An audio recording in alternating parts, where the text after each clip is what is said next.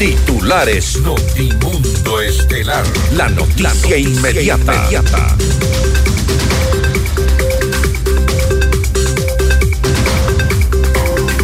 La Fiscalía llama al ex asambleísta del correísmo Ronnie Aleaga a rendir versión en el marco del caso Metástasis, en el que se investiga el delito de delincuencia organizada. La Fiscalía anunció que vinculará a más personas en esta investigación.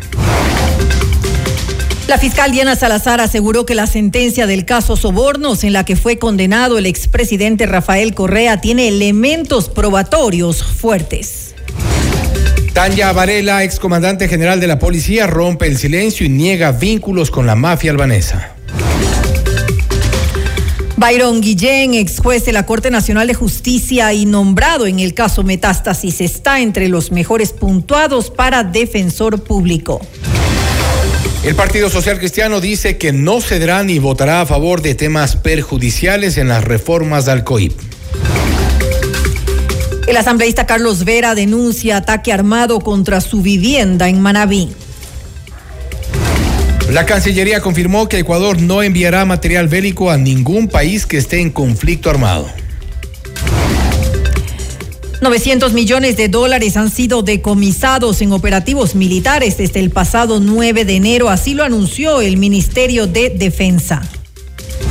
Incautan más de 6 toneladas de cocaína que tenían como destino México. Dos personas fueron detenidas durante el operativo que se realizó en Guayaquil. En la información internacional, el Tribunal Supremo Electoral de El Salvador ratificó la reelección del presidente Nayib Bukele con el 84.65% de los votos. Israel declara persona no grata al presidente de Brasil, Lula da Silva, por comparar la guerra contra Hamas con el holocausto.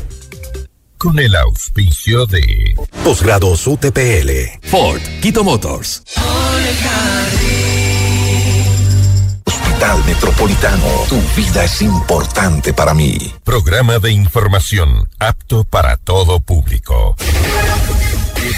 Mundo 98.1 presenta Notimundo Estelar.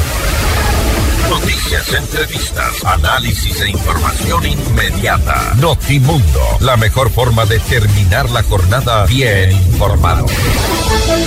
Conducción, Fausto Yepes y María del Carmen Álvarez. Dirección de noticias, María Fernanda Zavala. Dirección general, Cristian del Alcázar Ponce. Notimundo Estelar. Desde los estudios más modernos del país.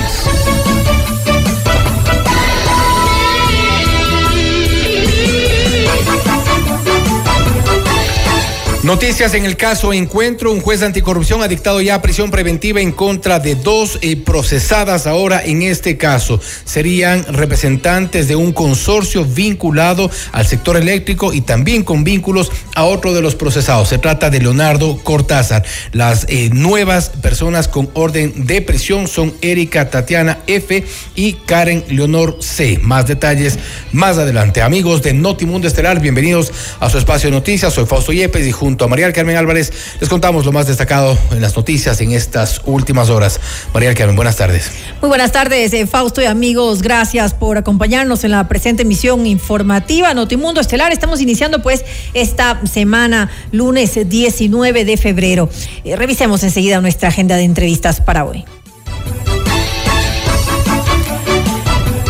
Conversaremos con la abogada María Paula Romo, exministra de Gobierno y líder del movimiento Construye. Hablaremos acerca del proyecto de reformas al Código Orgánico Integral Penal. ¿Existe una agenda de impunidad? Lo vamos a revisar en esta entrevista. Estaremos en los estudios de FM Mundo con la abogada Ivonne Núñez, ministra de Trabajo, para hablar sobre la consulta popular, el contrato de jornada parcial permanente o trabajo por horas, además de denuncias en cuanto a la burocracia dorada.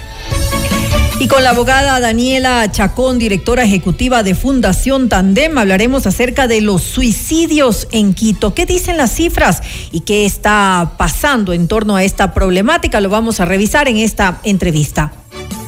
Y para nuestra audiencia en Cuenca, recuerden que Notimundo se retransmitido por Radio Antena 190.5 FM. Y las noticias están en nuestras redes sociales y también a través de nuestras plataformas. En X estamos como arroba Notimundo En Facebook nos encuentran Notimundo, en YouTube en FM Mundo Live. También puede descargarse en nuestra aplicación en la App Store y Google Play. Encuéntrenos como FM Mundo 98.1. Somos la radio de las noticias. Bienvenidos. Le mantenemos al día. Ahora, las noticias.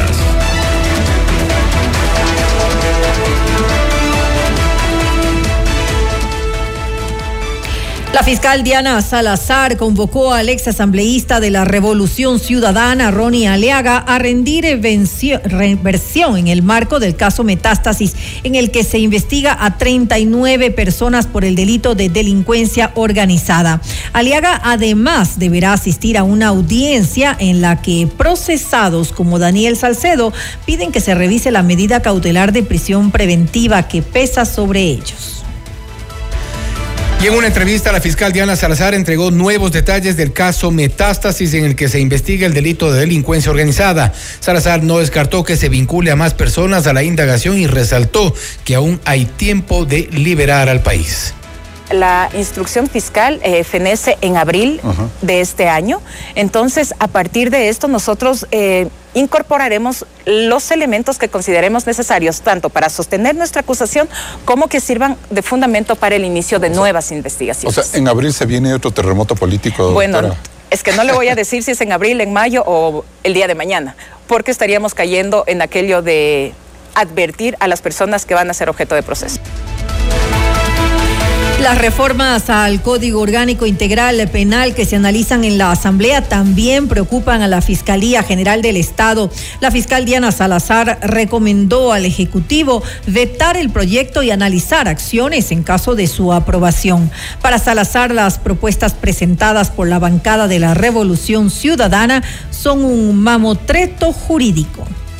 Que existe una dirección clarísima, una dedicatoria. Este es un artículo con dedicatoria y que tiene nombre y apellidos de los sentenciados y ahora prófugos de la justicia. Rafael Correa. Ustedes saben quiénes son los prófugos de la justicia. Y adicionalmente, cuando no se haya resuelto, si no se alcanza a resolver, es que esto es hasta cómico establece la disposición transitoria. Si no se alcanza a resolver el recurso de revisión durante ese tiempo, se levantarán las prohibiciones eh, relacionadas con los derechos políticos cuando así existan. Eso no es justicia a la carta, por favor. Y en el peor de los casos, que se llegue a publicar esta, perdón por el término que voy a utilizar, este mamotreto jurídico que intentan incluir en el Código Orgánico Integral Penal, la Fiscalía está preparando ya una acción de inconstitucionalidad. Además, Salazar afirmó que las pruebas en el caso Sobornos, donde fue condenado el expresidente Rafael Correa, son fuertes y claras, por lo que el recurso de revisión no tiene cabida.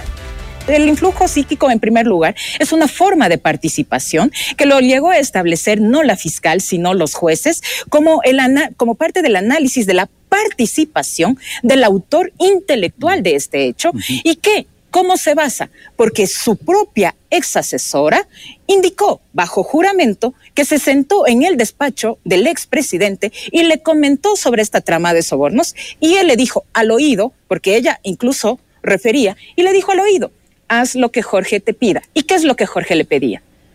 Que recabe los sobornos. Por eso he dicho, y tengo la certeza, y lo puedo afirmar aquí y en 10 años, el caso soborno se sostiene porque ha sido claro porque los elementos probatorios fueron, han sido fuertes. Y el caso, en el recurso de revisión, no cabe. Tenemos la absoluta certeza. En lo político, buscando un relator amigo, por supuesto, un comisionado amigo. parlamentarias. Por supuesto que lo van a hacer en lo político, pero en lo jurídico es un caso muy para fuerte. el momento que con respecto al caso Encuentro, donde la Fiscalía indaga una estructura de corrupción que la comandaron Danilo Carrera, eh, cuñado del expresidente Guillermo Lazo, y Rubén Cherres, quien fue asesinado en marzo del 2023, la fiscal Salazar detalló los avances y afirmó que el ex primer mandatario ya ha sido llamado a declarar en varias ocasiones presidente Guillermo Lazo dentro de estas investigaciones, ¿cómo está? Bueno, él ha sido llamado por varias ocasiones a rendir versión en el caso Encuentro. Eh, eso tampoco se ha socializado porque nosotros realizamos el trabajo de manera eh, profesional. Eh, sin embargo, se están agotando todos los elementos y de existir algún tipo de responsabilidad, la Fiscalía actúa con absoluta objetividad. Y si no existe responsabilidad, tampoco estamos aquí para perseguir políticamente a nadie. Usted todavía no tiene una respuesta frente a eso entonces. La respuesta está, porque el caso está en marcha. pero la persona de Guillermo Lazo. estamos nosotros recabando los elementos y todavía no se puede llegar a establecer la participación o no del Señor. Perfecto. Y atención, con lo que iniciábamos de este noticiero, un juez anticorrupción acogió el pedido de fiscalía y dictó prisión preventiva para Karen C y Erika F. Se trata de dos mujeres relacionadas con el sector eléctrico que habrían participado en el presunto delito de delincuencia organizada en el caso Encuentro. El magistrado ordenó además la prohibición de enajenar bienes y la retención de las cuentas. La hipótesis del Ministerio Público es que las dos procesadas obtuvieron contratos ilegales con la Corporación Nacional de Electricidad por un valor de 8.4 millones de dólares. Además, Fernando Villavicencio las identificó como operadoras de Leonardo Cortázar en el sector de electricidad. Tania Varela, excomandante de la Policía Nacional, rompió el silencio sobre las acusaciones que la relacionan con la organización delictiva Mafia Albanesa. Las supuestas vinculaciones de la excomandante surgieron en el año 2022, cuando se conoció el informe sobre el caso León de Troya, encabezado por el entonces legislador Fernando Villavicencio, quien lideraba el Frente Parlamentario Anticorrupción. Ese caso reveló datos sobre la operación de la mafia albanesa en el país y señaló a Varela como alias la madrina, quien habría colaborado para coordinar la seguridad de la red criminal. Y a través de un comunicado, Varela dijo que desde diciembre del 2022, por sugerencia de sus abogados, decidió no responder a las falsas acusaciones. Al parecer, para muchos resulta cómodo que permanezca hermética recibiendo sus acusaciones calumniosas en mi contra. Desconozco si los hechos a los que pretenden asociarme son reales. Eso se lo debemos dejar a las autoridades competentes, pero jamás podrán vincularme de ninguna manera a ningún acto irregular en beneficio de organizaciones delincuenciales a las que yo he combatido durante mi vida profesional. Jamás cometí irregularidad alguna ni como comandante general de la policía ni como civil, cita el texto difundido por Varela. Usted está escuchando Notimundo. Periodismo objetivo, responsable y equitativo.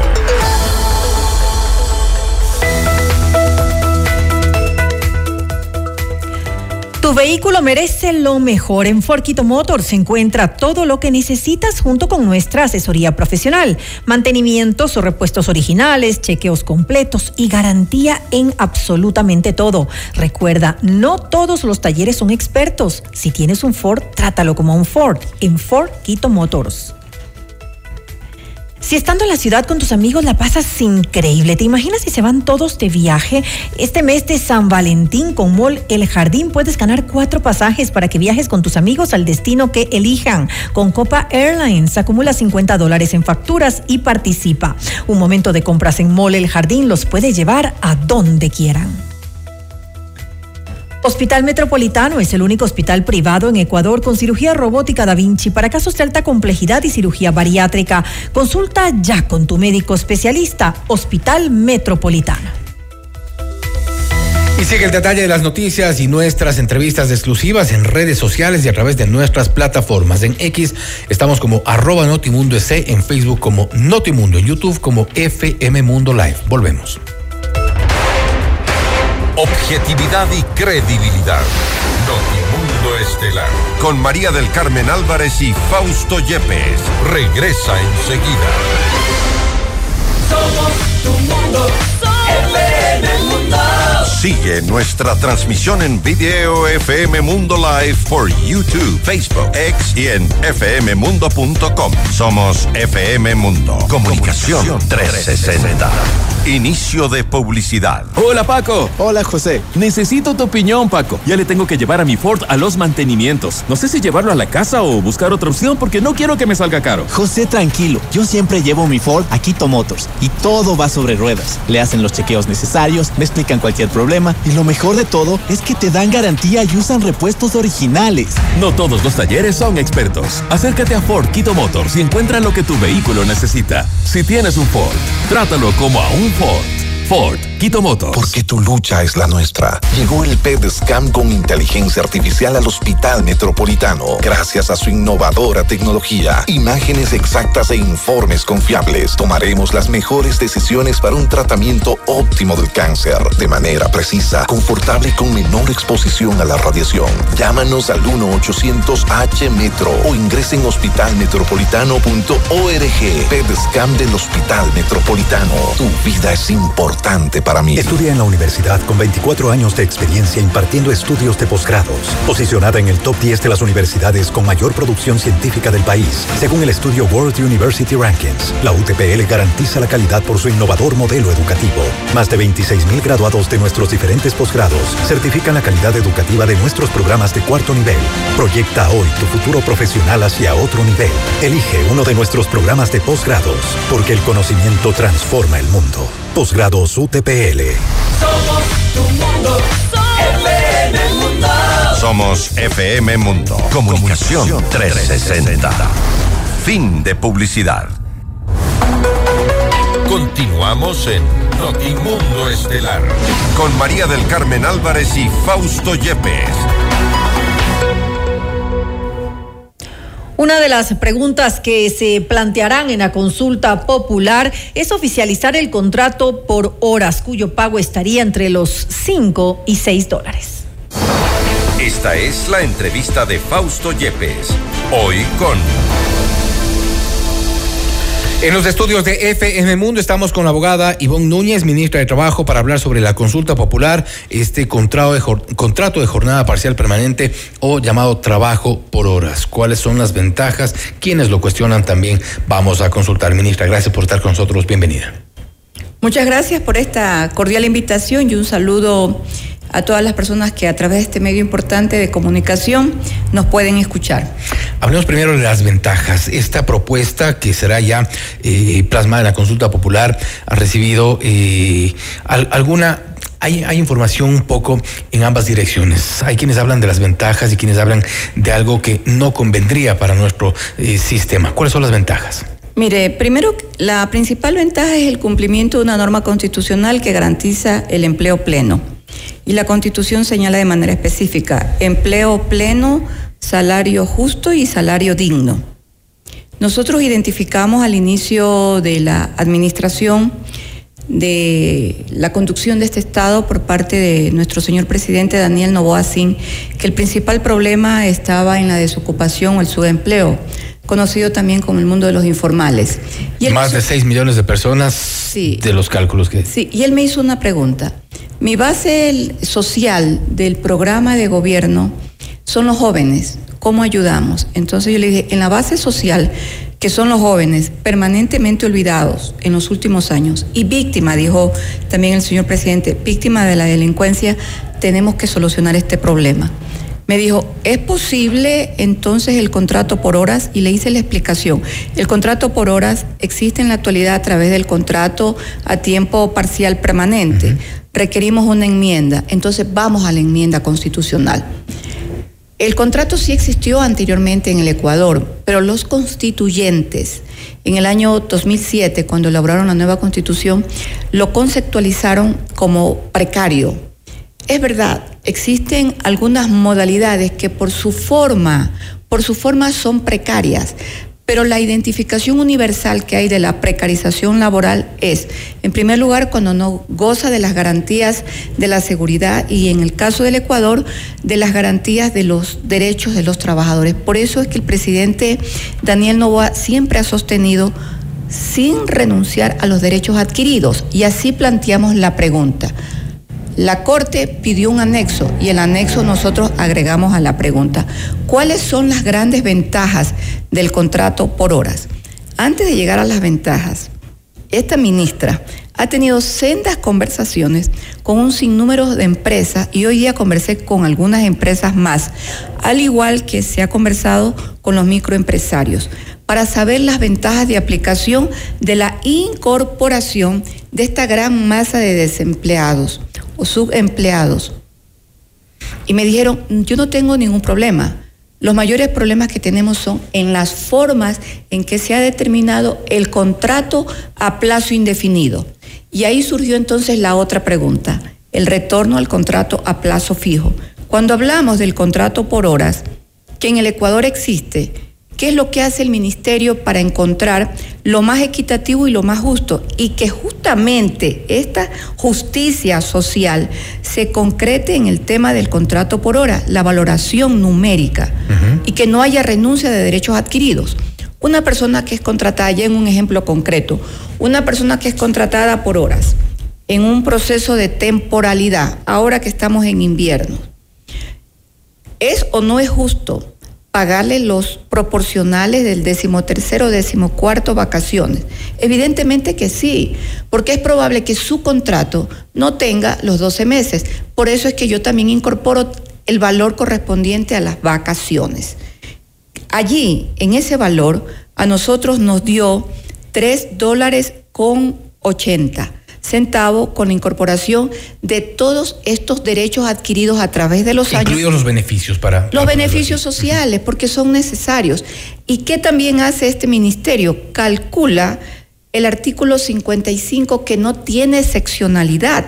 El artículo 55 dice, se pagará horas suplementarias y horas extraordinarias. Las suplementarias las que se trabajan después del horario normal hasta las 12 de la noche. Las extraordinarias de 12 de la noche hasta el siguiente día. ¿El sector empresarial está de acuerdo con esto? ¿No hay, eh, eh, no ha habido observación al respecto? Al respecto? Mire, el órgano rector para determinar, según el anexo de la pregunta, es el Ministerio del Trabajo. Y esta ministra no solamente que conoce la ley, sino que también conoce lo que significa la justicia social y la justicia laboral. Aquí no hay regresión de derechos. Aquí lo que hay es una atención a un derecho olvidado, que es el derecho de los trabajadores. Y como la ministra sostiene, vamos a formalizar a los informales. El código de trabajo solo se ha preocupado porque el código de trabajo responde a épocas. Las leyes responden a necesidades y actividades diarias que vive una sociedad. Por eso es que las leyes son permanentemente o reformadas o el código permanentemente es derogado.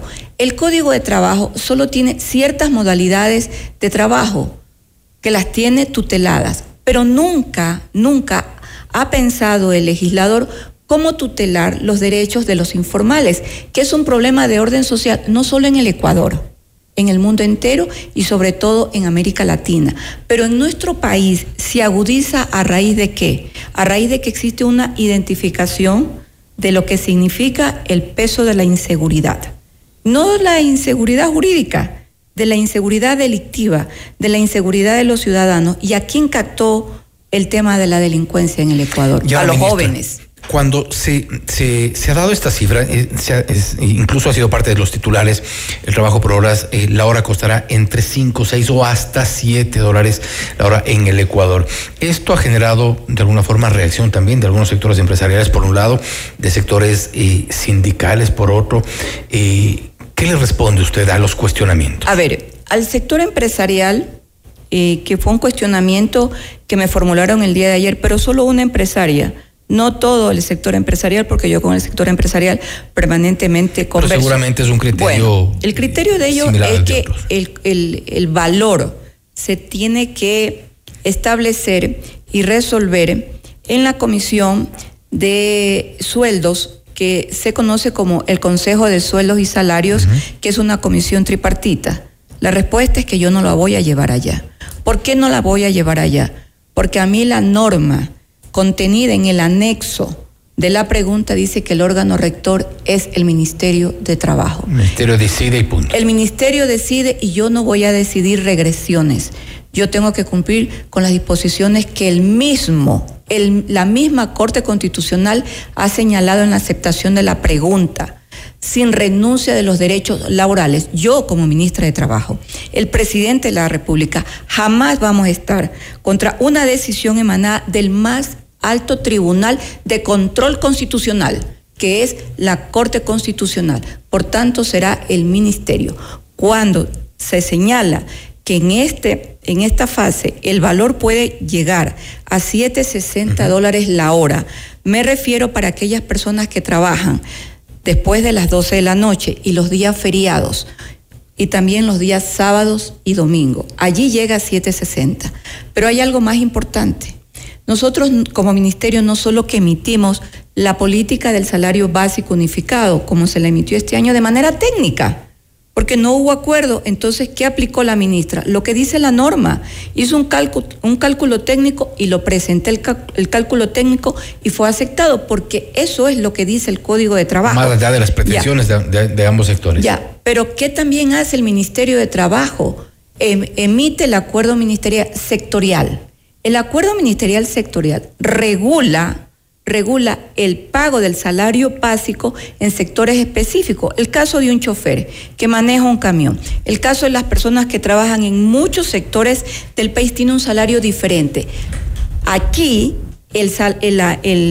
la hora de trabajo llegaría a costar, trabajando un feriado, 12 dólares con 90 centavos.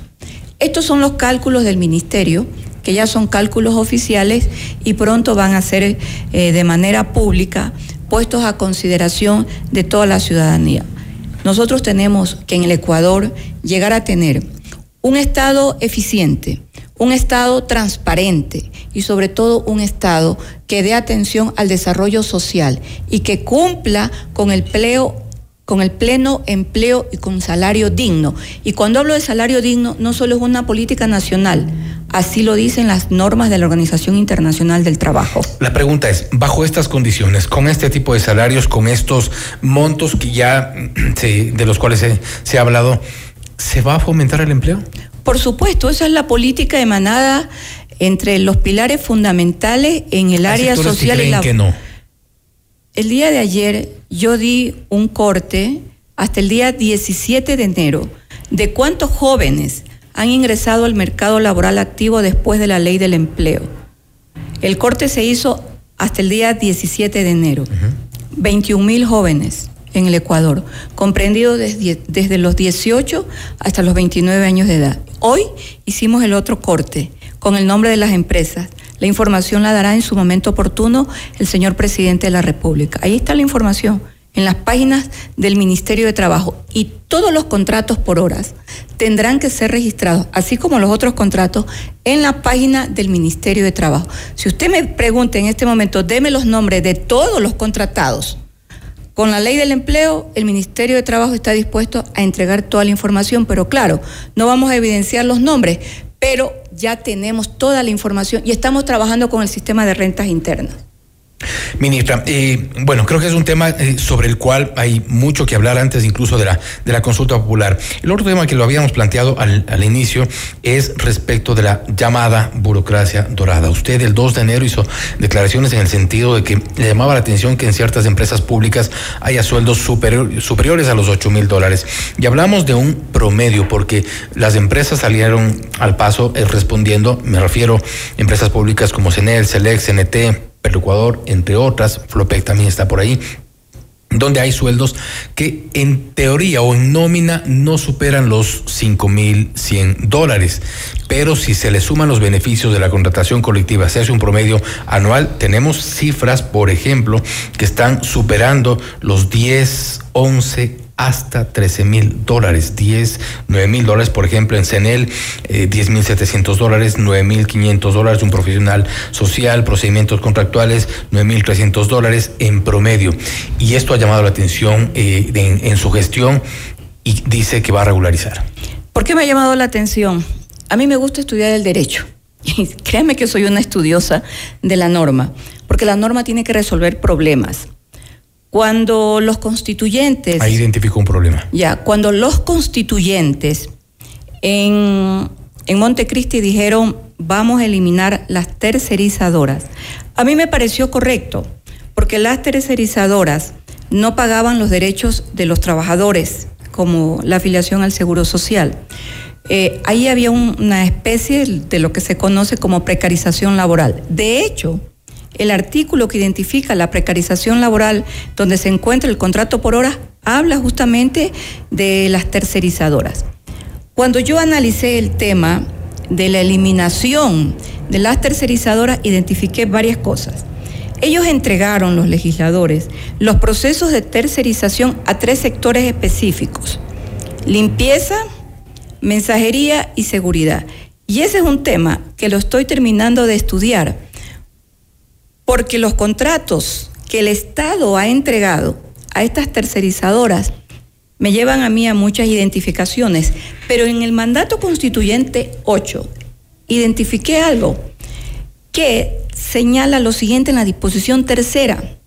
Ningún servidor del sector público se beneficia de la contratación colectiva.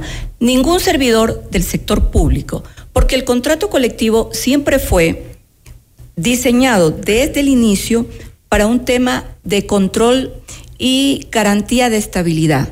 También fue de los trabajadores, de los trabajadores obreros. Obreros. Ese era el concepto nuestro en el Ecuador el trabajador obrero, mejorarle su remuneración y de la par el tema de la estabilidad con una garantía que en caso de rompimiento de esta, que por lo general siempre ha sido cuatro años, en unos casos incluso hasta seis años, se paga una indemnización o una penalización económica. Si yo tengo un mandato que no ha sido derogado y me dice que los trabajadores del sector público no se benefician de la contratación colectiva, la ministra encuentra que sí se están beneficiando de la contratación colectiva, pregunto yo, ¿se está rompiendo la norma, se la está incumpliendo? Por supuesto, hay un quebrantamiento y no de una norma con cualquiera, es de un mandato constituyente que tiene qué categoría. Tiene una categoría constitucional porque así se la puso. Pero lo rompieron por decisión, por acciones de protección de jueces.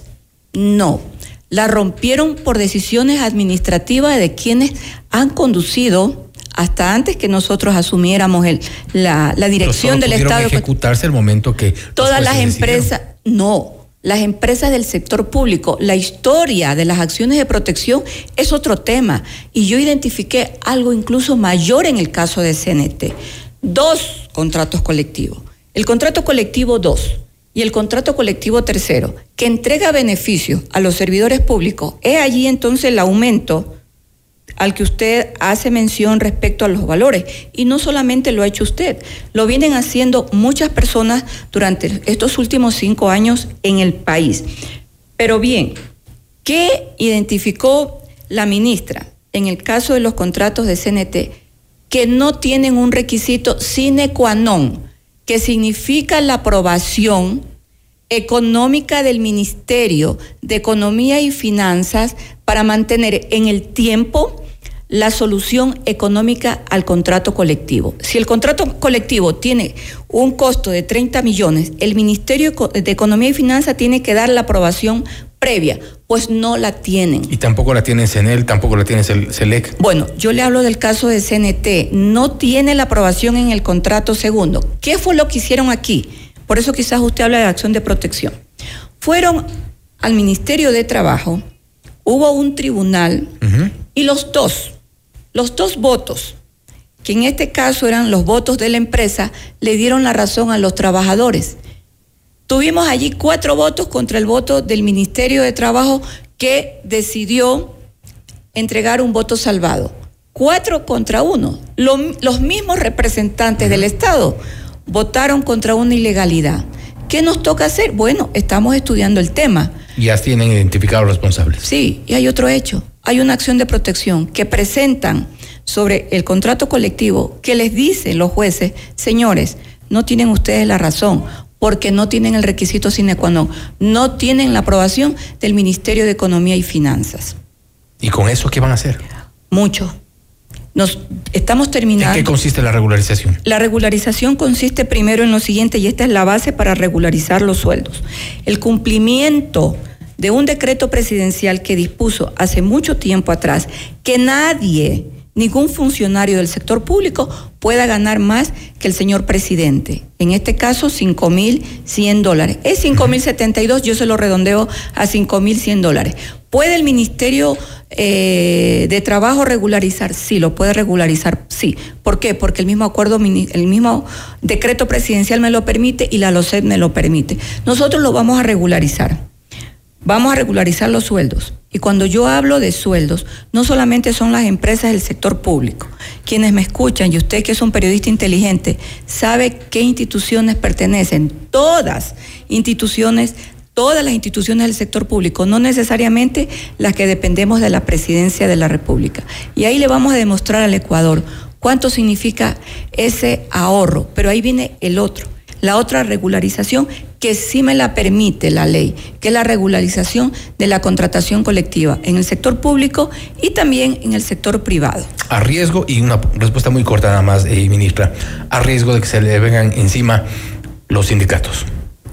Mire, eh, todos. Son un poder. Todos los que estamos en el gobierno tenemos riesgos. Todos. A mí me amenazan, me envían fotos de machete. Está bien, está bien ¿Quién que amenazado? lo. Bueno, esas son cosas internas, pero yo, yo le comento. Ha recibido amenazas, entonces. La mayoría de los ministros recibimos amenazas como las recibe el señor presidente ¿Esto reciente? Eh, son frecuentes, pero yo le comento algo. Pero en esta gestión. En la gestión de este ministerio, por supuesto, cuando derogué los seis acuerdos ministeriales, al otro día me dieron de qué manera yo iba a morir. Y estoy aquí no en una posición de valentía, pero yo sí creo que en una posición de querer hacer lo que me toca a mí hacer. Esa es mi responsabilidad como ministra y por eso la acepté. Yo no le tengo miedo a los sindicatos. ¿Sabe por qué? Porque yo no le tengo miedo a la verdad. Y los sindicatos saben que están con una ministra que conoce de sindicalismo. Yo he sido formadora de sindicatos y he sido también negociadora de contrato colectivo y a mí jamás se me hubiese ocurrido incumplir con un mandato constitucional, tampoco incumplir con la misma constitución. Les va a poner en regla. Vamos a poner en regla porque así nos corresponde hacer y es la decisión del señor presidente.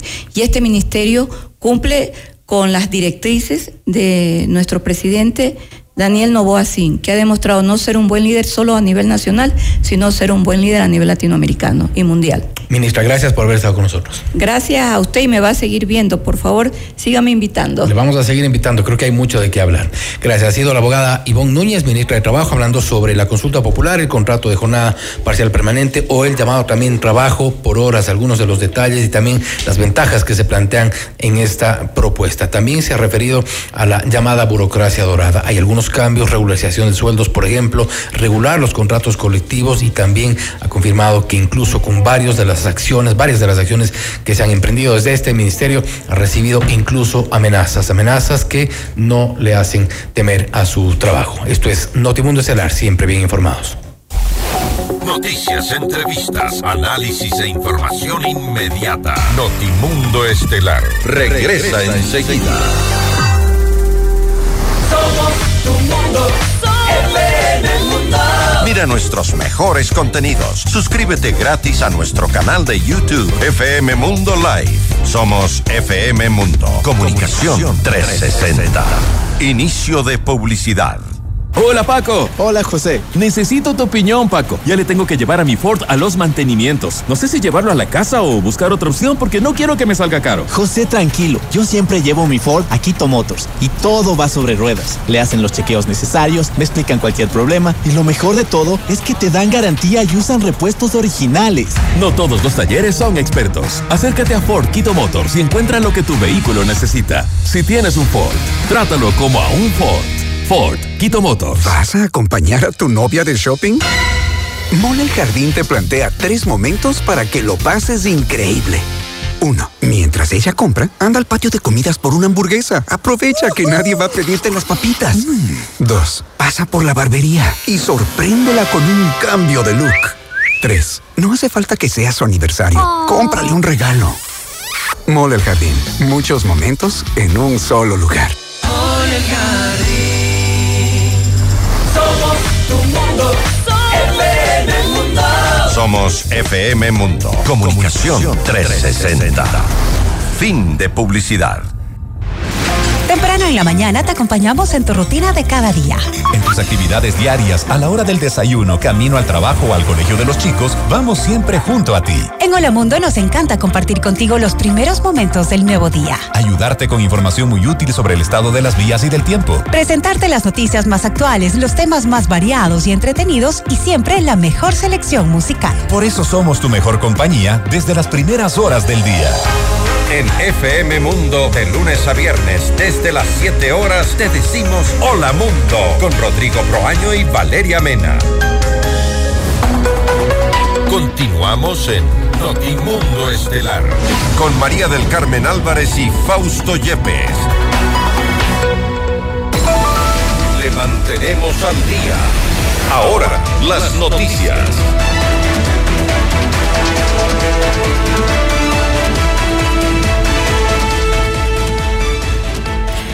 La Asamblea Nacional no llegó a un eh, consenso para aprobar o rechazar las reformas al Código Orgánico Integral Penal en las que se incluyen enmiendas polémicas para distintas bancadas. En Notimundo a la Carta, la asambleísta por el Partido Social Cristiano, Daliana Pasley, afirmó que ciertos puntos de las reformas corresponden a una línea roja para la organización política todo lo que es positivo para el pueblo, como evitar que los delincuentes se acojan a beneficios penitenciarios, el endurecimiento de penas, tienen que ser aprobados. Y lo dañino, como este intento de pasar de agache, y lo digo claramente, de agache el recurso de revisión, tiene que ser rechazado y excluido de la reforma. Por eso no se votó en ese momento. Hay bancadas que cada una tiene pues su punto de vista. No pudimos ponernos de acuerdo ese día, por eso se suspendió la sesión hasta que realmente podamos aprobar todo lo que beneficia a la ciudadanía y excluir lo que sea dañino y permita la impunidad. De ninguna manera la Asamblea puede apoyar propuestas inviables, perjudiciales y abiertamente inconstitucional. Pero nosotros no estamos dispuestos a ceder con los temas que, como estamos conversando, consideramos perjudiciales. Eso es una línea roja para nosotros y vamos a pedir que se respete y si no, pues no tendrá nuestro apoyo. Y con respecto al acuerdo legislativo entre el Partido Social Cristiano, el oficialismo y la Revolución Ciudadana, la asambleísta enfatizó que en que la revisión de la sentencia del expresidente Rafael Correa nunca fue parte de dicho pacto. Sin duda alguna hubo un manejo cuestionable del informe que pasó al Pleno, ya que en la mesa legislativa no se debatió este tema. De ninguna manera la impunidad o la revisión, el momento de esta causal, ha sido parte de ningún acuerdo. Hoy quienes pregonaron por años sobre autodeterminación y hegemonía nacional pretenden que organismos internacionales dicten las decisiones judiciales nacionales. O sea, no puede proceder la causal nueva para recursos de revisión. Las comisiones de ONU son órganos complementarios que no se pronuncian sobre temas procesales. Tampoco estamos de acuerdo, Gisela, con eliminar la reserva de investigación debe mantenerse porque de no hacerlo sería primero violar la presunción de inocencia, segundo hacerle un flaco favor a la fiscalía porque estaríamos entorpeciendo las investigaciones y nos correríamos el riesgo de una obstrucción pues en la justicia, provocando impunidad. Usted está escuchando Notimundo, periodismo objetivo, responsable y equitativo. La fiscal general Diana Salazar aseguró que el proyecto de reformas al Código Orgánico Integral Penal tiene una dedicatoria para los prófugos de la justicia. La noticia requiere profundidad. En Notimundo están los protagonistas de la noticia. El contacto hasta ahora es con la abogada María Paula Romo, exministra de Gobierno y líder del movimiento Construye, para hablar sobre las reformas, las polémicas reformas al Código Orgánico Integral Penal. Hay una agenda de impunidad. Le consultamos, doctora María Paula Romo, gracias por estar con nosotros. Fausto Yepes le saluda, bienvenida. Buenas noches, Fausto, qué gusto saludarlo. Muchas gracias por la invitación. Doctora, hay la pregunta, creo que es la, pregunta de cajón. Eh, ¿Hay una agenda de impunidad aquí o son reformas necesarias? Han dicho, han respaldado, incluso han dicho de qué tienen miedo, preguntan ellos. Hay una clarísima agenda de impunidad y viene de un sector en particular, viene del sector del correísmo. Si bien es una agenda de impunidad para sus sentencias y sus líderes, empezando por Rafael Correa, la verdad es que la impunidad se contagia al resto del sistema como ya lo hicieron con los habeas corpus de Jorge Glass. Creo que esto es muy importante, Fausto, porque no es solamente la afectación que se causa al buscar la impunidad de una persona o de un grupo de personas. Es que a partir de estas reformas y de esta manipulación le provocan al sistema de justicia ecuatoriano unas grietas, unos agujeros gigantescos por los que se siguen colando criminales de todo tipo. Ya lo vimos con el caso Metástasis y esta red de abogados y de habeas corpus que estaban también ahí, los de Jorge Glass, eh, que, que distorsionaron todo el sistema. Esto es parte de lo que hoy se juega en esa agenda y esa reforma no tiene otro propósito que el que estamos comentando. Ahora bien, analicemos eh, al menos dos de los principales, dos de las principales propuestas en esta reforma. En el caso, por ejemplo, de los recursos de revisión, y, se ha cuestionado mucho, incluso hay abogados que están eh, a favor de, o, al menos no cuestionan el hecho de que una organización de derechos humanos, eh, un comité o, o, la, o la Comisión Interamericana puede emitir un informe que, donde eventualmente se alerte sobre presuntas vulneraciones. Son cosas distintas, Fausto, porque efectivamente el Ecuador se ha sometido a distintos mecanismos internacionales. Uno de esos, el de la Convención Americana, que tiene la Comisión, que tiene la Corte, y esos organismos pueden tomar decisiones.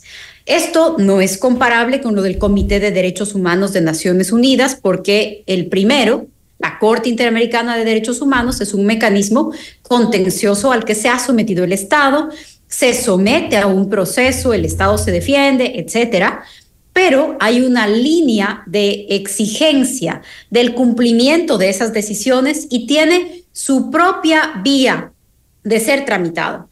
Hay incluso recursos constitucionales específicos para exigir determinado tipo de cumplimiento, pero esto es otra cosa. Esta es una reforma hecha a medida de la impunidad de Correa, de sus casos, de sus sentencias, y eso es lo que esconde esta nueva causal del recurso de revisión. No podemos dejar de mirarlo y además conectarlo con otras normas, porque no es un hecho aislado. Esto está en la línea de una narrativa por la que han venido sosteniendo o negando sus crímenes, está en una línea en donde también se encuentra el ataque a la fiscal general, que ya estará muy próxima a ser llevada a juicio político por estas mismas organizaciones. Está en una línea de debilitamiento del aparato de seguridad, de ataque a policías, Fuerzas Armadas, ministros de seguridad, de manipulación de los recursos judiciales. Yo lo mencionaba hace un momento con el tema de Jorge Glass, pero también está conectado con otras reformas. Por ejemplo, permitir que los asambleístas accedan a investigaciones reservadas. Está conectado con una disposición general en donde hacen un plazo, pero una lista también de amenazas a los funcionarios judiciales no es un hecho aislado y no es cierto que es una discusión en el campo de lo abstracto o de lo teórico. Hay una agenda clarísima, se inscribe en un escenario general de búsqueda de impunidad y esto creo yo que ha levantado tanta indignación, tanta molestia y estas reacciones porque ya llega a un punto de descaro que solo les falta poner nombre, cronograma y responsables. Ahora, doctora Romo, técnica y jurídicamente el hecho de levantar la reserva de una investigación previa que se lleva adelante en fiscalía con todas las reservas y todas las razones de esta reserva técnica y jurídicamente ¿Cuál es la lectura de, eh, de, que asambleístas en un momento X, de acuerdo a esta propuesta, puedan solicitar esta información, levantar esa reserva y prácticamente llevar al plano político algo que es evidentemente y eminentemente judicial.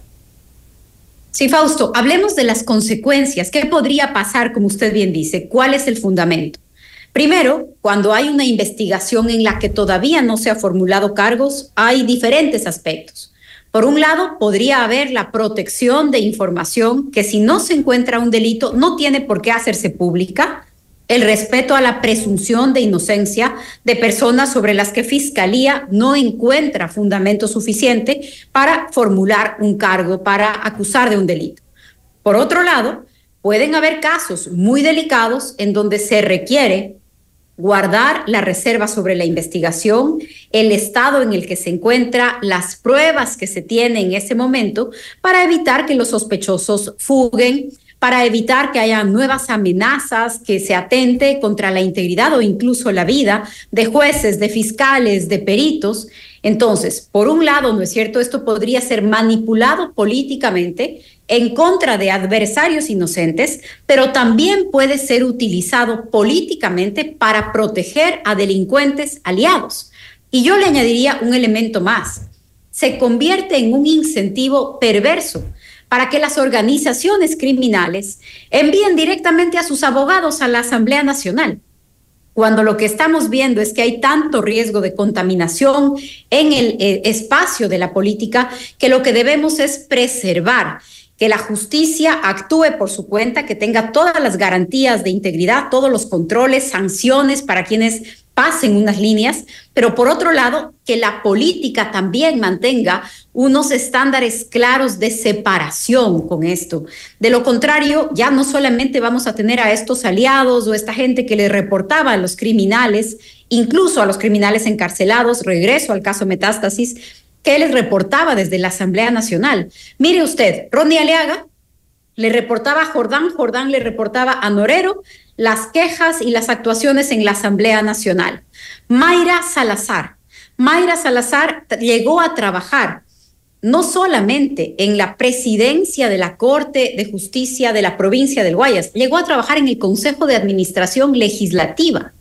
Si es que a este escenario de contaminación que ya tenemos en el país, además decimos que los asambleístas van a poder acceder e interferir indebidamente en investigaciones, estamos eh, contaminando todo el espacio político y el espacio institucional, y es precisamente ir en el sentido contrario a lo que el país está demandando en este momento. Ahora, doctora, hemos llegado a este punto, y, bien que menciona usted también el caso Metástasis, eh, en donde hemos visto con asombro, aunque no con mucha sorpresa, vale decir, eh, el hecho de que policías, Fuerzas Armadas, eh, miembros de, las Fuerzas Armadas, miembros de la Policía Nacional, como usted lo ha mencionado, abogados, jueces, involucrados en, organizaciones criminales. y en cuanto a la policía, hablamos también de la impunidad. Hemos llegado a este punto en el cual eh, gran cantidad de, policías, de efectivos hemos visto eh, involucrados en organizaciones o en delitos. En su momento usted fue ministra de gobierno. ¿Cuál fue, eh, dónde queda la depuración que, de la que siempre se habló? Tiene que ser un proceso permanente, no es un momento de depuración y llega el tiempo de la depuración. Esto es de todos los días. Y parte importante de la depuración en todas las instituciones, justicia, fiscales, jueces, policías, Fuerzas Armadas, guías penitenciarios, es una evaluación permanente de sus ingresos, por ejemplo. La Policía Nacional tiene, y este es un mecanismo que debería utilizarse eh, en las otras instituciones, pero tiene unos exámenes periódicos en donde se evalúan los ingresos, los gastos. Por supuesto, lo que estamos viendo y lo que se ve en metástasis es que estos mecanismos en estos casos no funcionaron o no se aplicaron. Entonces, es muy importante y sobre todo deben ser muy estrictos en esos trabajos que están en el límite eh, en donde hay más interés en contaminar por parte de las instituciones, de las organizaciones, contaminar a las instituciones por parte de las organizaciones criminales. ¿A qué me refiero, por ejemplo? Guías penitenciarios están en el día a día en los accesos de las cárceles, están en el día a día vigilando lo que entra, lo que sale, quiénes se mueven adentro, cómo sucede. Podríamos decir lo mismo sobre la seguridad en puertos y aeropuertos. Pero usted... El Ecuador es uno de los pocos países en América Latina en donde, la seguridad, en donde la seguridad aduanera y la seguridad de las cárceles no tiene relación ni con la policía ni con los militares. Y creo que esto es algo de lo que debería también llamarnos la atención. Entonces, hay reformas profundas que hacer y tenemos siempre que estar conscientes que la tentación de contaminación en estas instituciones es muy alta. Ahora, de lo que vemos en el caso Metástasis, me refiero nuevamente a este caso, es un desenlace de una historia eh, que viene ya eh, años atrás, donde estaban involucrándose en este tipo de actividades. ¿Qué cree usted que en su momento, en lo que a usted le corresponde, eh, pudo fallar en estos procesos de depuración desde el alto mando policial, por ejemplo, porque no son elementos que hayan estado recientemente en la policía, son gente que ha llegado incluso a altos rangos que ya venía eh, con muy seguramente con actividades eh, al menos al, margen de la ley. Entonces, ¿Hay algún fallo, alguna parte en la cual ustedes hacen un mea culpa también de lo que pudo haber pasado en estos procesos de depuración, algunos quizá fallidos? Es muy importante, Fausto, el escoger desde qué momento se hace una valoración de lo que ha venido pasando y que nos ha traído hasta aquí. Por ejemplo, en el caso metástasis, uno se pregunta cuál fue eh, el mecanismo de pacificación, entre comillas, de las pandillas. ¿A qué llegaron estos dirigentes o estas cabezas de los Latin Kings, de los nietas, que en su momento firmaron estos acuerdos de paz y fueron incorporados no solamente a la vida pública, sino que accedieron al Estado? Una de las cabezas de esta pacificación es precisamente Leandro Norero. Entonces, ¿de verdad abandonó las actividades criminales o tuvo más acceso incluso a instituciones públicas para llevar adelante estas actividades? Y lo mismo uno se puede preguntar con personajes de la justicia, con fiscales, con policías, con peritos. Es muy difícil identificar, ¿no es cierto?, en qué momento empezaron a cometerse estos delitos. Y eso es parte de lo que la justicia tendrá que aclarar. Pero eh, lo que es cierto es que la impunidad es uno de los grandes elementos eh, que hay que poner en debate en el país en todo tipo de delitos. Vivimos eh, en un Ecuador en donde el 98% de los asesinatos no reciben sentencia. Entonces, cuando uno piensa en todos los otros delitos, todos más leves que quitarle la vida a una persona, cuando uno piensa que en ese, el más grave de los delitos, el 98% de los casos no llegan a tener una resolución judicial. Entonces, ¿qué es lo que se puede esperar del resto del aparato de justicia? Por eso es que la situación realmente es delicada y por eso es tan grave que cuando la Asamblea debería estar discutiendo esto, esté discutiendo cómo salvar de las sentencias a sus propios dirigentes. ¿Cree usted eh, finalmente, doctora Romo, que en este paquete de reformas al Código Orgánico Integral Penal, eh, el resto de reformas sobre las cuales se ha dicho son importantes en el contexto de inseguridad que vive nuestro país, son meramente un paraguas para camuflar estas otras que estaban eh, previstas, meterlas a última hora por debajo, como lo han hecho desde la Revolución Ciudadana? Así lo creo, Fausto. No logro en lo personal identificar en dónde están las reformas que son importantes o en dónde están las reformas que hay que salvar. Me parece que la Comisión de Justicia, con un discurso de seguridad, con un discurso de incremento de penas, lo que hizo fue empaquetar este corazón de la reforma que estaba pensado para la impunidad. Y, por ejemplo, cuando se habla sobre incremento de penas, que puede ser algo que logre eh, el respaldo de los ciudadanos que escuchan este debate, recordemos que ya está convocada una consulta popular en donde una de las preguntas es sobre el incremento de penas. Y la consulta popular se va a dar en 45 días. Y después de eso, el presidente tiene que enviar una reforma penal a la Asamblea Nacional, en donde en este paquete hay una reforma que sea tan urgente que no pueda esperar cinco o seis semanas más para el pronunciamiento de los ciudadanos, yo no logro encontrar ningún asunto de esa urgencia, lo que en verdad estaban tramando y que intentaron pasarle al país gato por liebre era esta agenda de impunidad y de seguir debilitando a la Fiscalía General del Estado, en donde tienen puestos muchos de sus intereses. Doctora Romo, gracias nuevamente por haber estado con nosotros. Creo que son temas de, largo aliento. El debate seguirá sin duda hasta que no se convoque incluso a la nueva, eh, nuevamente a la sesión en la Asamblea Nacional a ver quiénes eh, apoyan estas reformas y quiénes están, de qué lado están. Nuevamente, gracias. Muchas gracias, Fausto. Buenas noches. Gracias, igualmente. Ha sido la abogada María Paula Romo, ex ministra de Gobierno y líder del, movimiento Construye, hablando sobre el proyecto de reformas al Código Orgánico Integral Penal. Ha dicho que se trata de una agenda de impunidad correísta, que muchas de estas reformas han sido únicamente camufladas dentro de un, eh, a través de del pretexto de cambios en el Código Orgánico Integral Penal en el contexto de inseguridad que vive nuestro país. Esto es Notimundo Estelar, siempre bien informados. Usted está escuchando Notimundo.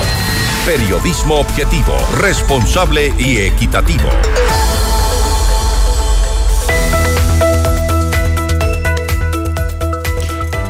Estudia en la UTPL y proyecta hoy tu futuro profesional hacia otro nivel. Elige uno de nuestros programas de posgrado y estudia en la Universidad Líder en Educación. Únete a los más de 26 mil graduados que avalan nuestra calidad. Posgrados UTPL. Tu vehículo merece lo mejor. En Forquito Motors se encuentra todo lo que necesitas junto con nuestra asesoría profesional. Mantenimientos, repuestos originales, chequeos completos y garantía en absolutamente todo. Recuerda, no todos los talleres son expertos. Si tienes un Ford, trátalo como un Ford en Forquito Motors. Si estando en la ciudad con tus amigos la pasas increíble, ¿te imaginas si se van todos de viaje? Este mes de San Valentín con Mall El Jardín puedes ganar cuatro pasajes para que viajes con tus amigos al destino que elijan. Con Copa Airlines, acumula 50 dólares en facturas y participa. Un momento de compras en Mall El Jardín los puede llevar a donde quieran. Amor en cada bocado en Pícaro Resto Grill. Deleítate todo este mes de febrero con el menú de San Valentín. Como entrada, un ceviche de pescado al maní o una exquisita sopa azteca. De plato fuerte, langostinos al ajillo o costillas barbecue. Y de postre, un delicioso strudel de manzana o un cheesecake de frutos rojos. Por tan solo 20 dólares que incluyen impuestos. Estamos en Cristóbal Gangotena e Isabela Católica. Reservas al 099 074 0000. Pícaro, las cosas ricas de la vida. Objetividad y credibilidad. Notimundo Estelar. Con María del Carmen Álvarez y Fausto Yepes. Regresa enseguida. Somos tu mundo. Mundo.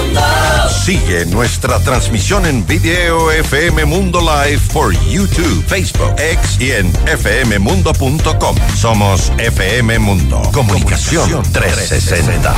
Inicio de publicidad. Porque tu lucha es la nuestra. Llegó el PEDSCAM con inteligencia artificial al Hospital Metropolitano. Gracias a su innovadora tecnología, imágenes exactas e informes confiables, tomaremos las mejores decisiones para un tratamiento óptimo del cáncer de manera precisa, confortable y con menor exposición a la radiación. Llámanos al 1-800-H-METRO o ingresen en hospitalmetropolitano.org. PEDSCAM del Hospital Metropolitano. Tu vida es importante para mí. ¿Necesitas tiempo contigo misma?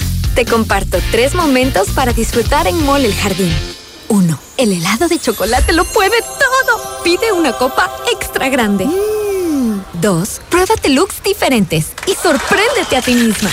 Tres, un corte de cabello radical que ni tu perro te reconozca. Mall El Jardín. Muchos momentos en un solo lugar. Mall El Jardín. Somos tu mundo.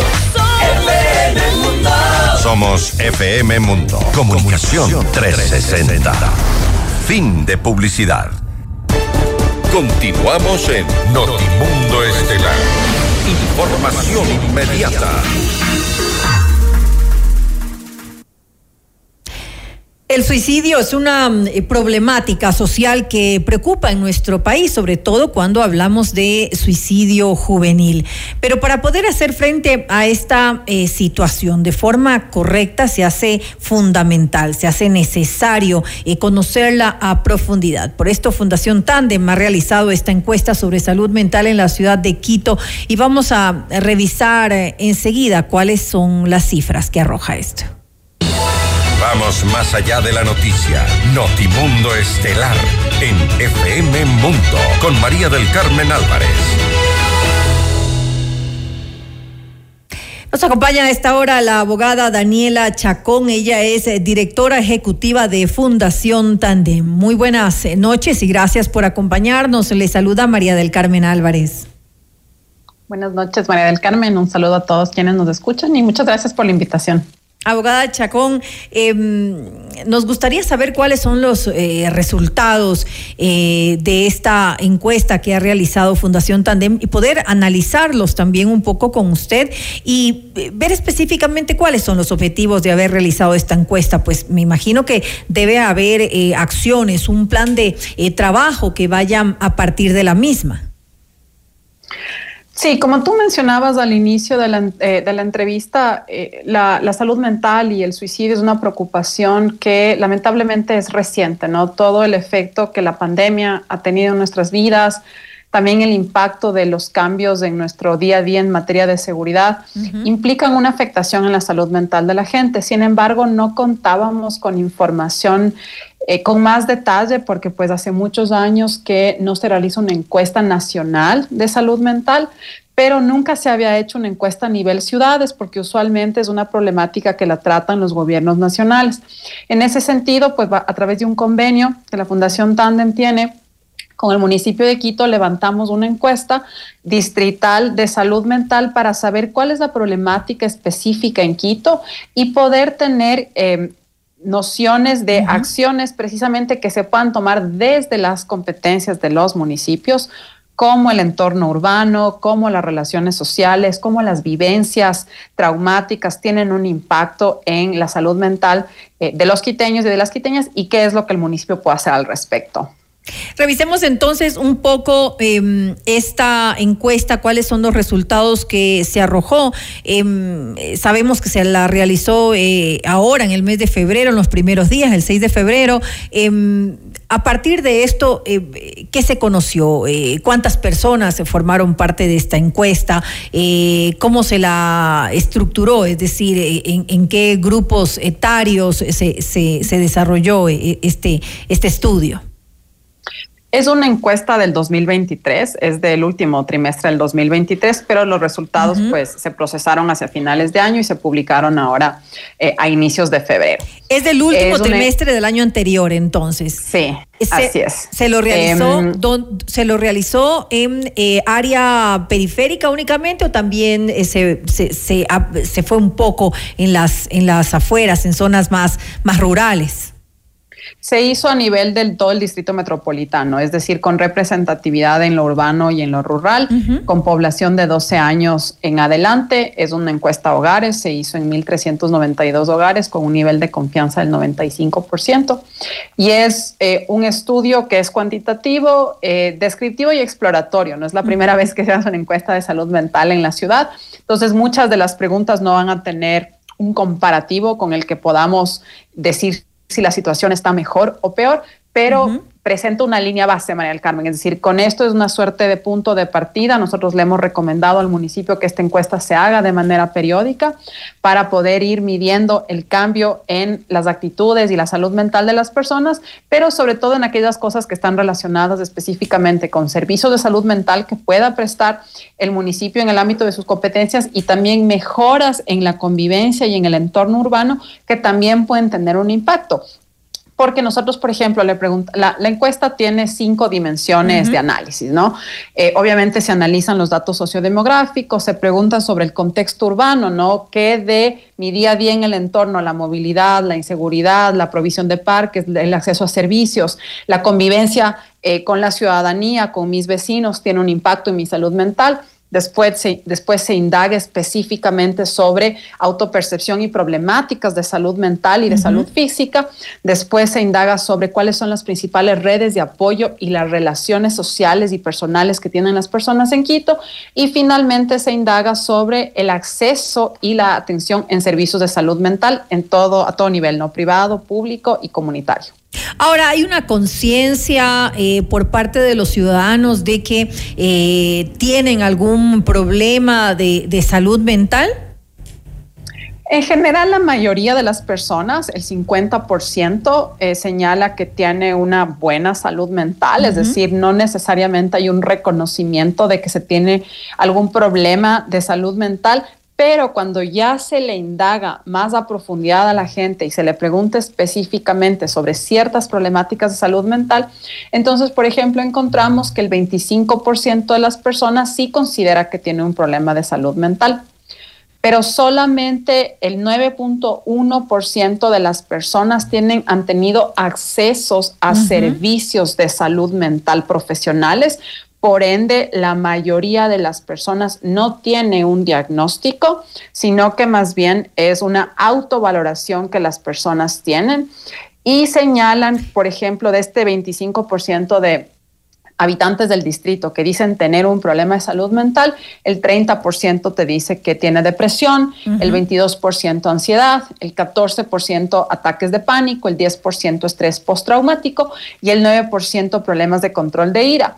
Y cuando desagregamos esto por sexo, vemos que las mujeres primero son las que más reconocen tener problemas de salud mental, es un porcentaje alrededor del 60% de mujeres versus el 40% de hombres que señalan tener algún problema. Las mujeres sienten que tienen más depresión y ansiedad, mientras que los hombres sienten que tienen eh, más problemas de control de ira. Ahora, el problema que veo aquí es que eh, a pesar de que eh, en determinado grupo se acepta que existe esta condición porque se hace una eh, autoevaluación de, su condición en, cuanto a salud mental, no hay un tratamiento que sería lo ideal, ¿no? Este acceso, esta atención que se da a, su salud mental reconociendo que tienen un problema. ¿Por qué se da esto? Porque tal vez piensan que no se puede acceder de eh, de, forma eh, gratuita o a bajo costo a un tipo de tratamiento efectivo para poder ellos manejar su salud mental de forma adecuada?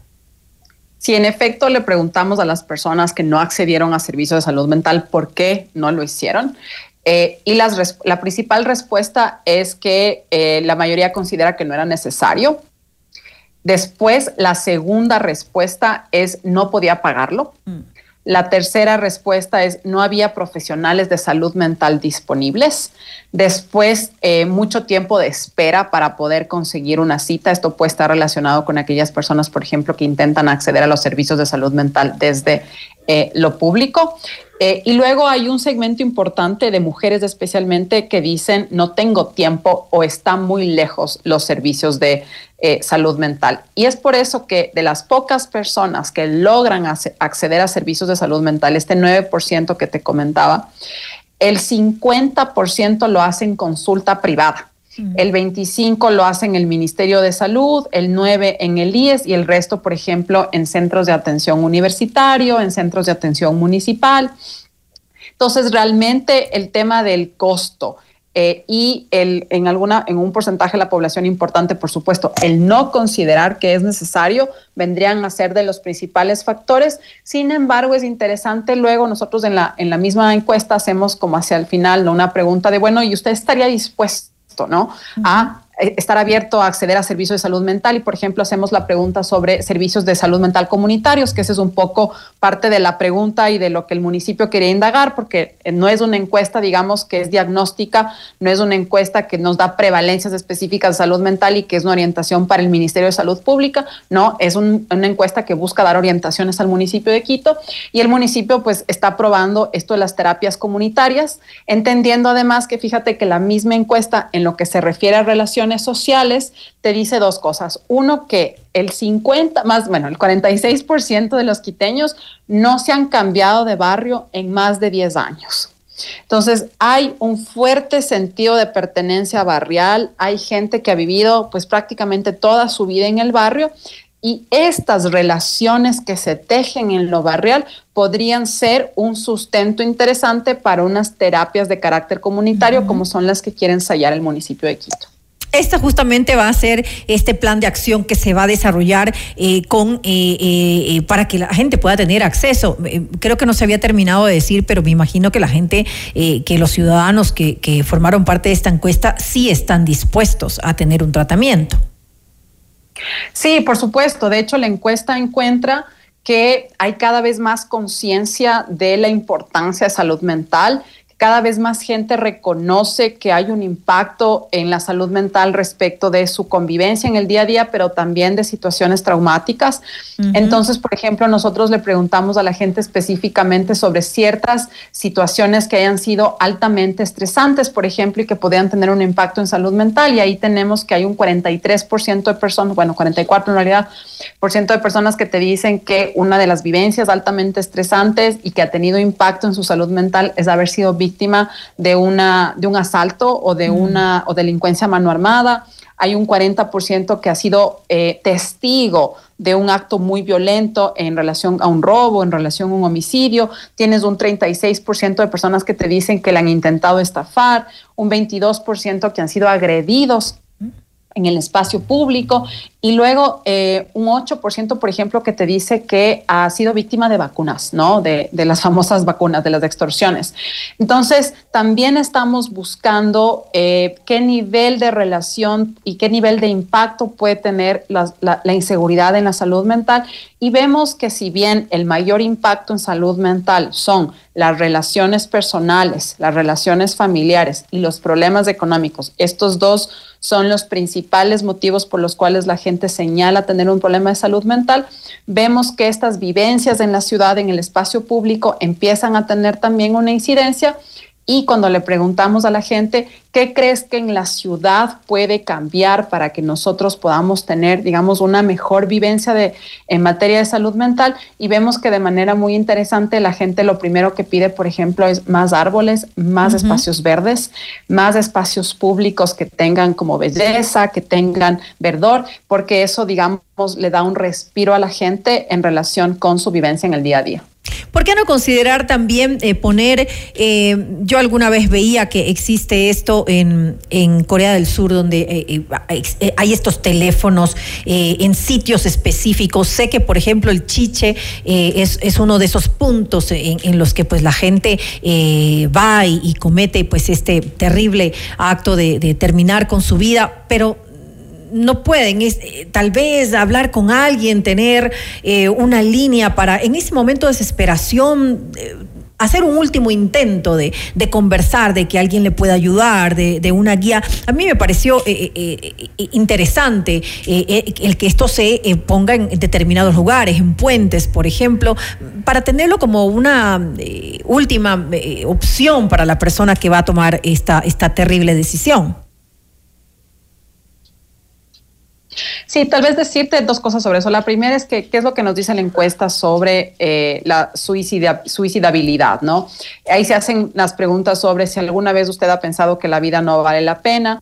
Entonces, hay un 77% de personas que nunca han pensado que la, eh, que la vida eh, no vale la pena. Entonces, luego ha deseado alguna vez estar muerto y tienes un 78% de personas que te dicen, no, yo nunca eh, he deseado estar muerto. Luego le preguntamos, ¿ha pensado alguna vez en terminar con su vida? Hay un 85% de personas que te dicen, yo nunca he pensado en terminar con mi vida. Y luego le preguntamos a la gente, ¿ha intentado usted suicidarse? Y ahí encontramos que hay un 7.4% de personas que sí han intentado suicidarse, que es una cifra relativamente alta, eh, María del Carmen, en relación con un comparativo con otros países. Es decir, no te podemos comparar con otras ciudades porque no existe ese comparativo eh, y comparar a nivel país es complejo, pero pues es un poco más alto, eh, diría yo, bastante más alto de lo que, por ejemplo, es en México, que es alrededor del 3% de la población. y luego de ese 7.4% que sí ha intentado suicidarse, el 35% lo intentó el último año. Em, entonces hay una población que está en riesgo y de hecho el día que hicimos la presentación eh, de los datos de la encuesta se la hicimos ante el municipio, ante el alcalde y las autoridades principales. Y no me voy a tomar yo las palabras del municipio porque en realidad es la Secretaría de Salud quien debe dar esta respuesta, pero en su intervención señalaron precisamente el haber incorporado estas líneas de ayuda eh, y este trabajo específico en lugares de riesgo, por ejemplo, como el Puente del Chiche. Y Así es. Bueno, hay muchas cosas que para tomar en cuenta y muchas acciones que se pueden realizar eh, definitivamente desde el, municipio. Esperemos que así sea, eh, que se hagan, que se tomen las acciones necesarias ante esta eh, problemática que preocupa mucho. Y lo dije al inicio de mi intervención, sobre todo cuando vemos que hay tantos jóvenes, niños en muchas ocasiones, porque hablamos de niños de 12, 13 años que toman esta terrible decisión. En todo caso, pues ya estaremos conversando más adelante, abogada Chacón, acerca de las acciones que se toman o que se tomarán a partir de, este, de esta encuesta que se ha realizado. Gracias por ese esfuerzo que se hace. Sí, muchas gracias, Mel Carmen. Justamente la encuesta es ese primer paso, saber qué está pasando para que eso permita tomar acciones desde todos los ámbitos. Eh, y más bien le invitamos a todas las personas a que se puedan descargar la encuesta. Está en nuestra página web, fundaciontandem.com. Muchas gracias nuevamente a la abogada Daniela Chacón, directora ejecutiva de Fundación Tandem, por habernos acompañado. Noticias, entrevistas, análisis e información inmediata. Notimundo Estelar regresa, enseguida. Somos tu mundo, mundo. Mira nuestros mejores contenidos. Suscríbete gratis a nuestro canal de YouTube FM Mundo Live. Somos FM Mundo. Comunicación 360. Inicio de publicidad. Estudia en la universidad con 24 años de experiencia impartiendo estudios de posgrados, posicionada en el top 10 de las universidades con mayor producción científica del país, según el estudio World University Rankings. La UTPL garantiza la calidad por su innovador modelo educativo. Más de 26.000 graduados de nuestros diferentes posgrados certifican la calidad educativa de nuestros programas de cuarto nivel. Proyecta hoy tu futuro profesional hacia otro nivel. Elige uno de nuestros programas de posgrados, porque el conocimiento transforma el mundo. Posgrados UTPL. ¿Necesitas tiempo contigo misma? Te comparto tres momentos para disfrutar en Mall El Jardín. 1. El helado de chocolate lo puede todo. Pide una copa extra grande. 2. Pruébate looks diferentes y sorpréndete a ti misma. 3. Un corte de cabello radical que ni tu perro te reconozca. Mole el Jardín. Muchos momentos en un solo lugar. Mole el Jardín. Somos tu mundo. Somos FM Mundo. Comunicación 360. Fin de publicidad. Continuamos en Notimundo Estelar con María del Carmen Álvarez y Fausto Yepes. Le mantenemos al día. Ahora, las noticias.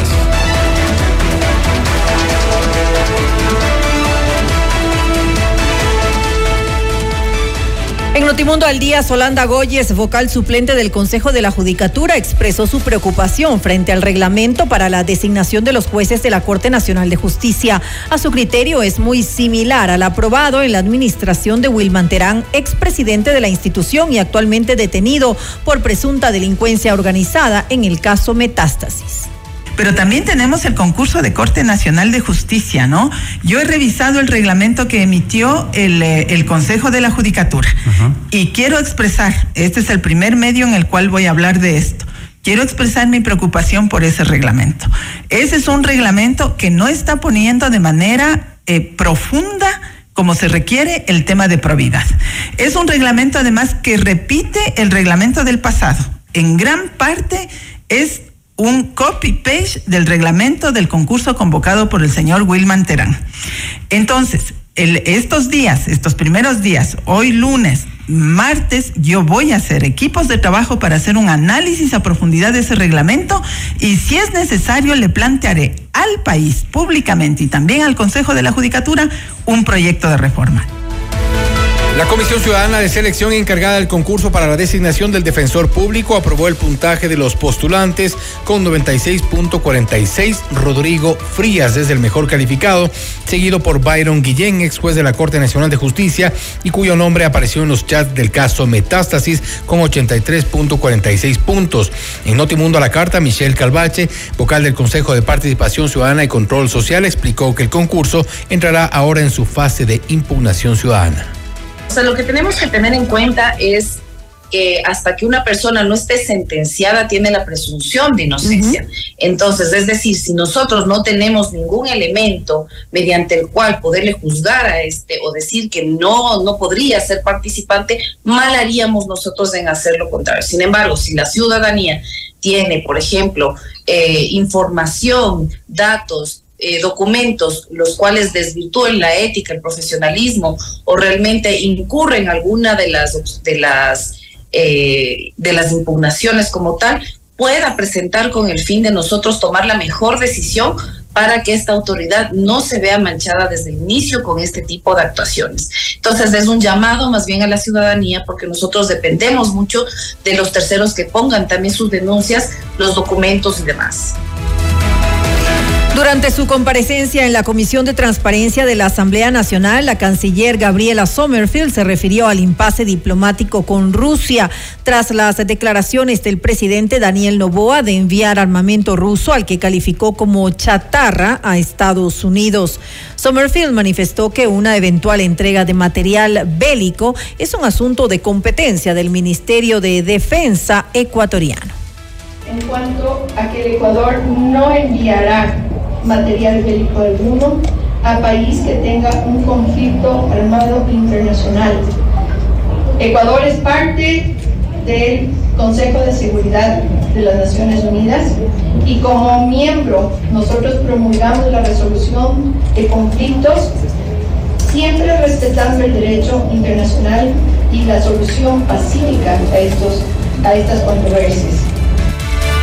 Tras el levantamiento de sanciones a cinco empresas bananeras por parte del gobierno de Rusia, el Ministerio de Agricultura y la Agencia de Regulación y Control Fito y Sanitario, en conjunto con autoridades rusas, acordaron que firmarán un memorando de entendimiento.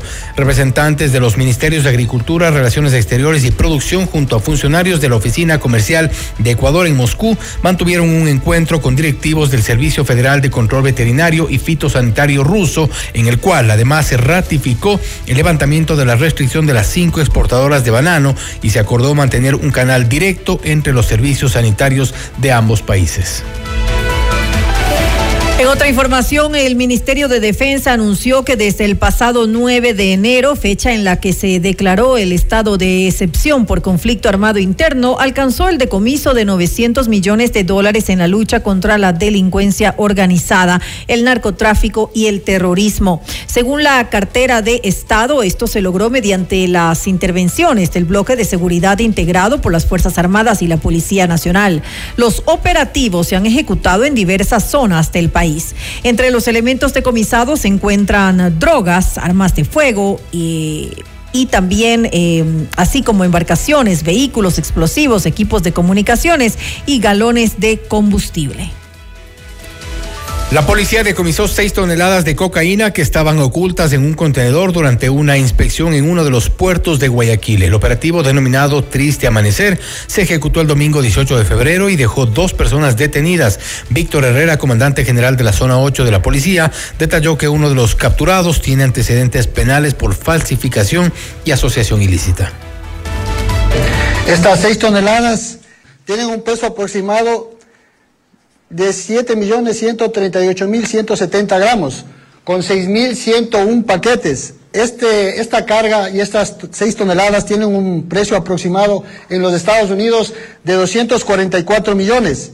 Y el destino a donde estaba dirigido esta droga, es decir, a México, tiene un valor aproximado de 91 millones.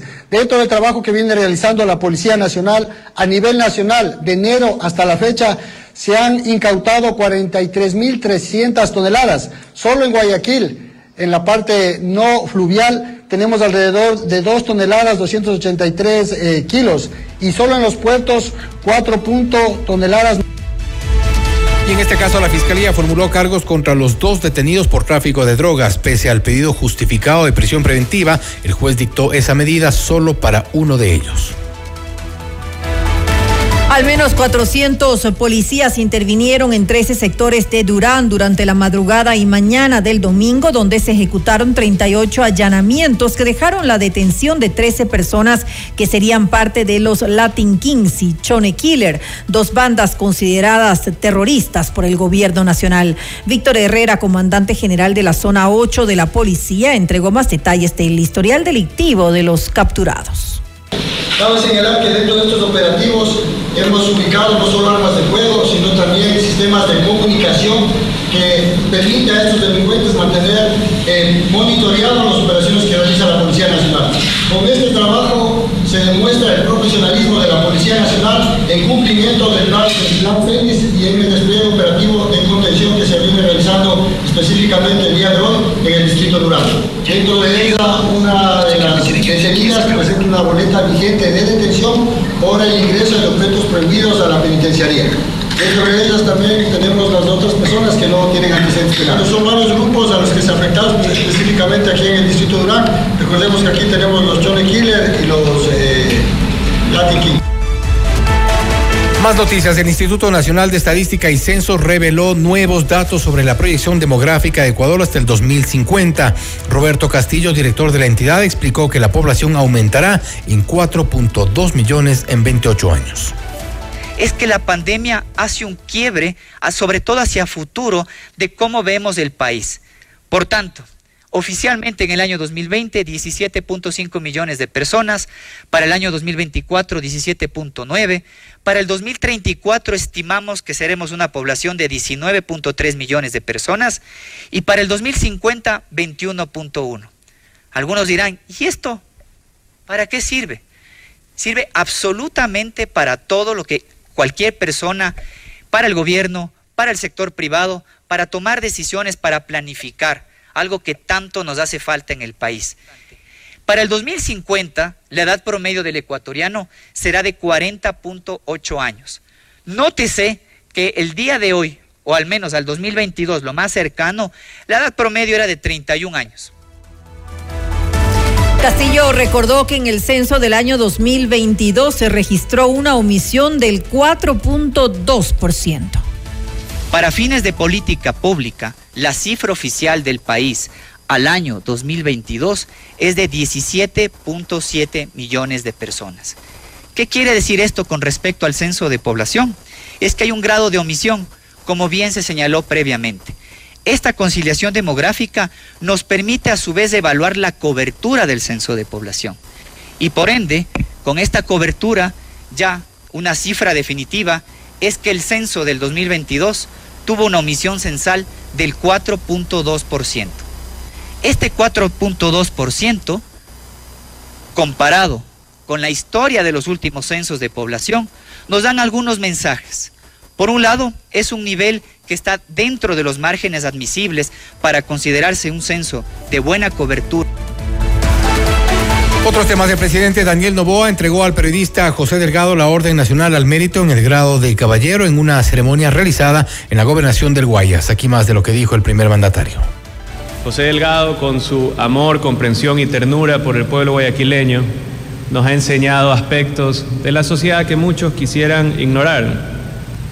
Sin duda, usted es un referente en el periodismo ecuatoriano al haber trazado un estilo diferente y único, un periodismo vivencial tratado con rigurosidad y mucho profesionalismo. Su trabajo se ha caracterizado por mantener una increíble valentía y capacidad de esquivar desgracias, hasta balas. Llega al corazón de la sociedad y la acompaña. Con ella ríe a momentos, así como llora y la consuela. Estimado José, reciba a nombre del Gobierno Nacional este reconocimiento que agradece su labor y le alienta a seguir desnudando la realidad en busca de soluciones a los problemas que aquejan a los sectores más vulnerables. Muy poca gente puede unir al pueblo como usted, por eso tiene y siempre tendrá mi admiración total. Las torrenciales lluvias registradas durante este fin de semana en Santa Cruz, en las Islas Galápagos, provocaron inundaciones y un deslizamiento de tierra.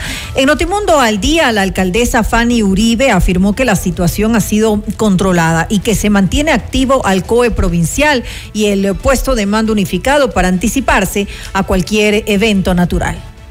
El día de ayer, 18 eh, de febrero, eh, según eh, los datos meteorológicos de la INAMI, se tenía previsto fuertes lluvias a partir de las 4 de la tarde y fuertes lluvias durante toda la noche, que nos hemos mantenido activos, sin embargo, no fue fuerte, se mantuvo tranquilo, las lluvias han bajado de intensidad, nosotros nos mantenemos en constante evaluación. Es más, eh, con esto que se dio, hemos limpiado las encañadas por donde históricamente bajan las aguas y está totalmente limpio para que las encañadas puedan fluir por donde tienen eh, toda la vida lo han hecho.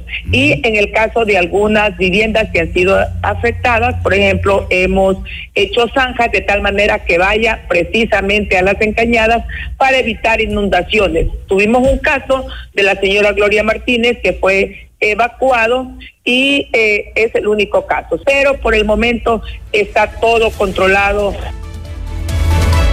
La Secretaría de Gestión de Riesgos informó que se han registrado 17 eventos ligados a las torrenciales lluvias que han soportado varias provincias del país desde la tarde del domingo 18 de febrero, además de un socavón que se produjo en la vía La Concordia, Puerto Nuevo, en la provincia de Santo Domingo de los Áchilas y que dejó una persona fallecida. Se produjeron nueve deslizamientos, cuatro inundaciones, un hundimiento, un vendaval y un colapso estructural. De acuerdo con el Instituto Nacional de Meteorología e Hidrología INAMI, las fuertes lluvias continuarán en el Ecuador hasta el 21 de febrero. La intensidad de las precipitaciones se atribuyen al fenómeno del niño debido a la elevada temperatura del mar y a la incidencia en la zona de convergencia tropical.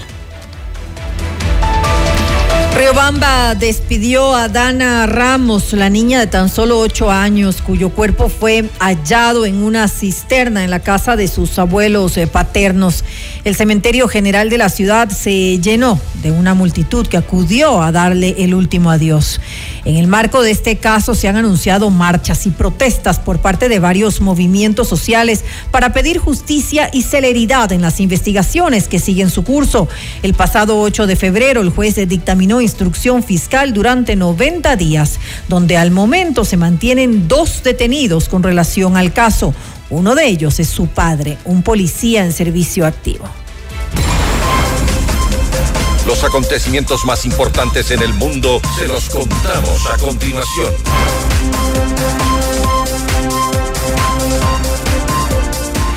El Tribunal Supremo Electoral de El Salvador concluyó el escrutinio final de la elección legislativa del pasado 4 de febrero que da al partido del presidente Nayib Bukele mayoría en el Congreso. En un acta, el tribunal confirmó la reelección de Bukele con el 84.65% de los votos. Él iniciará su próximo periodo de cinco años a partir del 1 de junio. Frente a esto, la misión electoral de la OEA expresó su preocupación por la demora y falta de uniformidad en el recuento y señaló una falta de control por parte del Tribunal Electoral sobre el desarrollo del escrutinio. En México, más de 700 mil manifestantes se tomaron la Plaza Mayor, mejor conocida como el Zócalo, para formar parte de la denominada Marcha por la Democracia en contra del primer mandatario Andrés Manuel López Obrador. Allí miles de personas exigieron al gobierno que se garantice un proceso libre de cara a las elecciones presidenciales del próximo 2 de junio. Según la oposición, López Obrador pretendería restar autonomía al Instituto Nacional Electoral y favorecer a la candidata oficialista Claudia Sheinbaum. El ministro de Asuntos Exteriores de Israel declaró persona non grata al presidente de Brasil, Luis Ignacio Lula da Silva, por comparar la actual guerra con Hamas en Gaza con el holocausto. Es persona non grata mientras no se retracte de sus declaraciones y no se disculpe, afirmó el ministro, refiriéndose al mandatario de izquierda. El anuncio se produjo después de que convocara al embajador brasileño en Yad Vashem, el memorial israelí del holocausto, para expresar la objeción de Israel a las declaraciones de Lula da Silva. La portavoz de Alexei Navalny informó que el cuerpo del líder opositor ruso, quien falleció en prisión el pasado viernes 16 de febrero, no será devuelto a la familia hasta dentro de 14 días. Esto en medio de cuestionamientos de sus familiares, quienes acusan al presidente de Rusia, Vladimir Putin, de su muerte. La portavoz anunció que el cuerpo de Navalny será sometido a algún tipo de examen químico durante ese periodo. Y antes de finalizar este espacio informativo, les contamos algo que acaba de llegar como noticia de última hora desde la Corte Nacional de Justicia. Dice las autoridades competentes de Estados Unidos mexicanos, de México, es decir, han resuelto negar el pedido formal de extradición de Jorge Cherres, de Jorge Cherres, involucrado en el caso ISPOL, quien estaba siendo requerido por el presunto delito de falsedad de información en este caso. Esta decisión, dice el comunicado, se fundamenta en que para las autoridades mexicanas no existe un tipo penal equivalente dentro de su legislación. México ha negado la extradición solicitada por Ecuador de Jorge Cherres Miño, alias el Mago Cherres. Recuerden el desfalco a las cuentas de Lispor por más de 950 millones de dólares. México no ve un delito allí. Así está la justicia. Hasta aquí las noticias en Notimundo Estelar. Siga ustedes con los con las con la programación de FM Mundo 98.1. Con nosotros hasta mañana. Así es, como siempre, gracias por habernos acompañado y que tengan una muy buena noche. FM Mundo 98.1 presentó Notimundo Estelar. Noticias, entrevistas, análisis e información inmediata. Notimundo, la mejor forma de terminar la jornada bien informado. Conducción, Fausto Yepes y María del Carmen Álvarez. Ingeniería de sonido, Mauro Olivo. Coordinación y redacción, Fernanda Utrera. Redacción y redes sociales, Daniel Ocaña. Esteban Cislema. Dirección de noticias, María Fernanda Zavala. Dirección general, Cristian del Alcázar Ponce. Notimundo Estelar. Se prohíbe la reproducción total o parcial de este programa sin previa autorización de FM Mundo. Notimundo Estelar. Con el auspicio de Posgrados UTPL. Ford, Quito Motors. Hospital Metropolitano. Tu vida es importante para mí.